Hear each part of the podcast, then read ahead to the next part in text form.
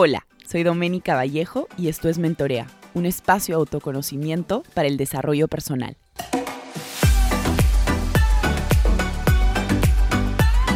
Hola a todos, ¿cómo están? Bienvenidos a un nuevo episodio de Mentorea Project. Este es el episodio número 46 y el último que tendrán conmigo este año. El siguiente episodio es con un invitado especial, así que muchas gracias a todas las personas que nos han acompañado todo este año. Mentorea Podcast se viene con más sorpresas el próximo año. Este episodio 46 titula ¿Cómo evaluar mi año? Muchos de nosotros en esta época del año inconscientemente analizamos cómo ha sido nuestro año, ¿no? Y, sobre todo utilizamos muchas métricas cuantitativas. ¿Qué, métricas cuantitativas normalmente ustedes utilizan para analizar su año? ¿Qué ha sido lo más importante que han logrado este año? Así como nos preocupamos, como les dije, por la parte cuantitativa, por la parte numeral de nuestras metas, creo que sería interesante analizar lo que hemos dejado de hacer, como hábitos, conductas, emociones, personas que nos consumían. Quiero que este último episodio, únicamente hecho por mí, sin ningún invitado, sea para que reflexionemos sobre, sobre lo que ha sido nuestro año. Así que por favor saquen una hoja y un papel o si tienen un diario mejor y van a hacer este ejercicio conmigo. Deja de lado la parte cuantitativa, deja de lado los KPIs, deja de lado todo el típico análisis que sueles hacer todos los años y que muchas veces te lleva a, no pensar tan positivo, a darte con palo, como me gusta decirle a mí. Creo que es súper importante tener un análisis distinto este año y eso es lo que vamos a hacer en el episodio de hoy. Comienza preguntándote, primero, ¿qué fue la experiencia que más te hizo crecer este año? Para mí, definitivamente, fue el reto de emprender, de vivir en incertidumbre el 80% del año, el aprender haciendo mientras construía mis empresas. Diría que ha sido de las experiencias más difíciles de mi vida, pero de las que más me han hecho crecer, de las que más me han hecho replantearme cómo es la vida en realidad. Me han hecho estar segura dentro de la incertidumbre, sentirme cómoda dentro de la incertidumbre. Y es algo que de nunca acaba, la incertidumbre nunca acaba cuando uno emprende. ¿Qué experiencia los ha marcado este año?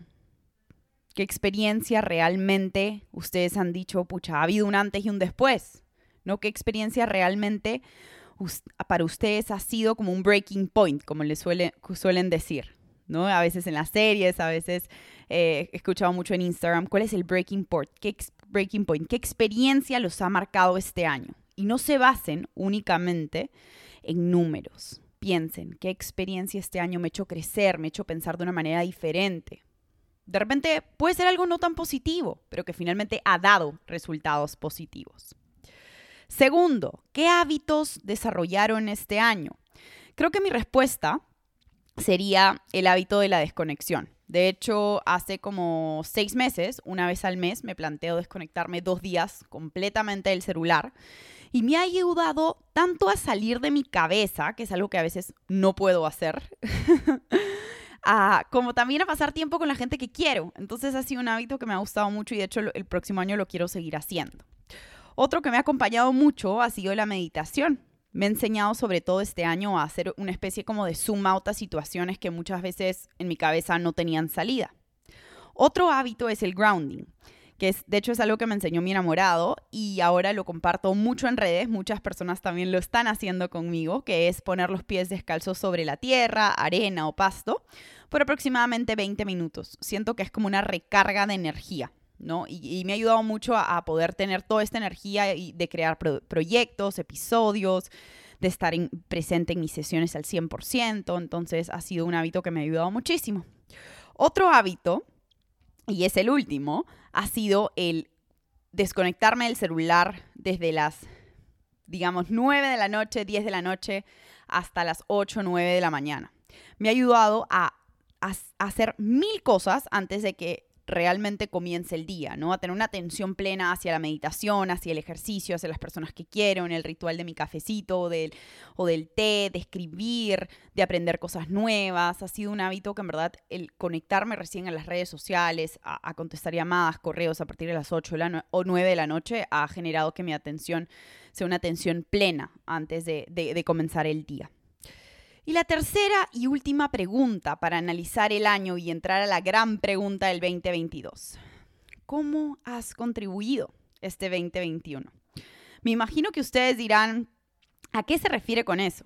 Pues me han hecho pensar mucho con esta última pregunta. Y es que quiero que realmente se pongan a pensar cómo ustedes han contribuido a que de repente otras personas sean mejores personas, cómo han contribuido al planeta, cómo han contribuido a su sociedad. ¿Sabían que tenemos cinco necesidades básicas y dos altruistas? Que no les damos bola. Pero si no se cumplen, no nos vamos a, sentir satisfechos. ¿Y cuáles son? ¿Por qué les digo esto? Una es crecimiento y la otra es contribución. Entonces, ¿cómo han contribuido? ¿Cómo han contribuido este año al planeta, a la sociedad, a las personas que los rodean? Piensen, analicen. Creo que yo este año he contribuido mucho a través de Mentorea Project, en, especial a través del podcast. Creo que, creo que he ayudado a las personas a realmente cuestionarse, aprender, enseñarles temas con especialistas que normalmente no les prestamos atención o lo sabemos como bien, de manera como bien vaga. Y esto creo que ha sido mi, mi contribución a la sociedad este año. Otro proyecto chévere ha sido el curso Autoconocimiento como Superpoder, que está en la plataforma de Mentorea. Ha sido un curso donde he plasmado más de 12 herramientas que me han ayudado a dar un giro 180 a mi vida. Las personas que lo vienen llevando me han dicho que en verdad les ha servido muchísimo, muchísimo, muchísimo para tomar control de su vida. Y por último, otra contribución que creo que he tenido este año es Baika. Es la ONG a la cual pertenezco hace más de cuatro años. Y este año eh, me he dedicado a contactar a las empresas para que estas empresas nos donen dinero y podamos comprar bicicletas para niños en la sierra. Ellos necesitan este medio de transporte para poder ir a sus colegios y eso ha generado, en cuatro años que venimos trabajando, tener más de 1.200 bicicletas donadas y más asistencia y menos deserción escolar. Es importante que piensen en la contribución. Por más chica que haya sido, siempre hay algo que hemos hecho por el prójimo, por el otro, que nos puede haber, que nos puede ayudar a cuestionarnos, sí, contribuí, quizás de una manera pequeña o yo creo que es insignificativa, digamos, no significativa, pero sí lo es. Toda contribución es significativa. Y si no se te viene nada a la cabeza, quizás sea un área de foco para el 2022. Quizás esta parte de contribución, esta em, séptima necesidad básica altruista, sea algo que le tengas que poner foco. Acuérdense que son crecimiento y contribución, estas dos necesidades altruistas que normalmente no les ponemos mucho foco. Entonces, importante ponerle foco ahí a la contribución el siguiente año. Y por último, quiero plantearles una pregunta para reflexionar para el 2022. ¿Qué tres cosas, hábitos, experiencias o actividades nuevas quiero instaurar en mi día a día? Yo hoy en la playa justo la pensé y conversé con mi enamorado para ver qué, cosas quería como desarrollar el siguiente año. ¿no? Entonces le hablaba un poco como qué cosas había hecho este año, qué cosas que creía que me habían faltado, qué cosas había desarrollado. Y creo que me voy por estas tres. Primero, quiero desarrollar la quietud a través de la práctica constante del yoga. Quiero desarrollar poder moverme de una manera un poco más lenta, de una manera un poco más consciente y esto creo que la práctica del yoga me va a ayudar. De hecho, este año la hice bastante constante en un momento del año, pero luego la dejé. Entonces creo que va a ser súper importante desarrollar la práctica del yoga de una manera mucho más constante. Quiero volver a desarrollar la disciplina de levantarme temprano. Entonces me voy a unir al club de las 5 de la mañana de Robin Sharma nuevamente el próximo año. Y por último, quiero establecer la regla que más o menos la cumplí este año, de 9 de la noche a 9 de la mañana, sin redes y un máximo de dos horas al día para estar en redes sociales, ¿no? Quizás no cuente WhatsApp, vamos a ver si se puede. Lo más probable es que no porque trabajo mucho a través de WhatsApp, pero por lo menos las redes sociales como Instagram y Facebook y Telegram sí quiero un máximo de dos horas al día. Y esto para desarrollar más atención plena.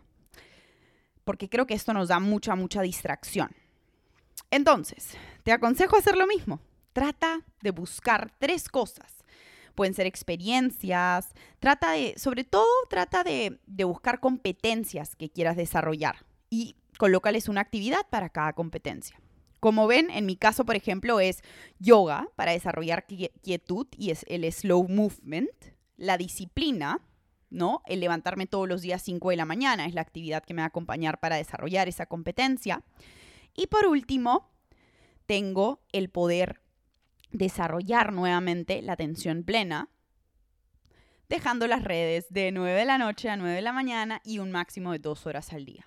Entonces, acuérdense, para plantear estas tres experiencias, actividades, competencias que quieren desarrollar el siguiente año, digan qué competencias quiero desarrollar y qué actividad necesito para desarrollar dicha competencia. Entonces, las tres preguntas para analizar nuestro 2021. Primero, ¿qué fue la experiencia que más los hizo crecer este año? Segunda pregunta, ¿qué hábitos aprendieron o comenzaron a hacer nuevamente? Y tercera y última pregunta, ¿cómo has contribuido este 2021? Y la pregunta para el 2022, para iniciar un nuevo año, ¿qué tres experiencias, hábitos, competencias o actividades quiero comenzar a hacer. Espero que este episodio los haga reflexionar, los haga ponerse a pensar cómo ha sido este año y cómo quiero que sea el siguiente año. Nos vemos en un siguiente episodio, el 2022. Espero que estén muy bien. Gracias nuevamente por acompañarme 46 semanas.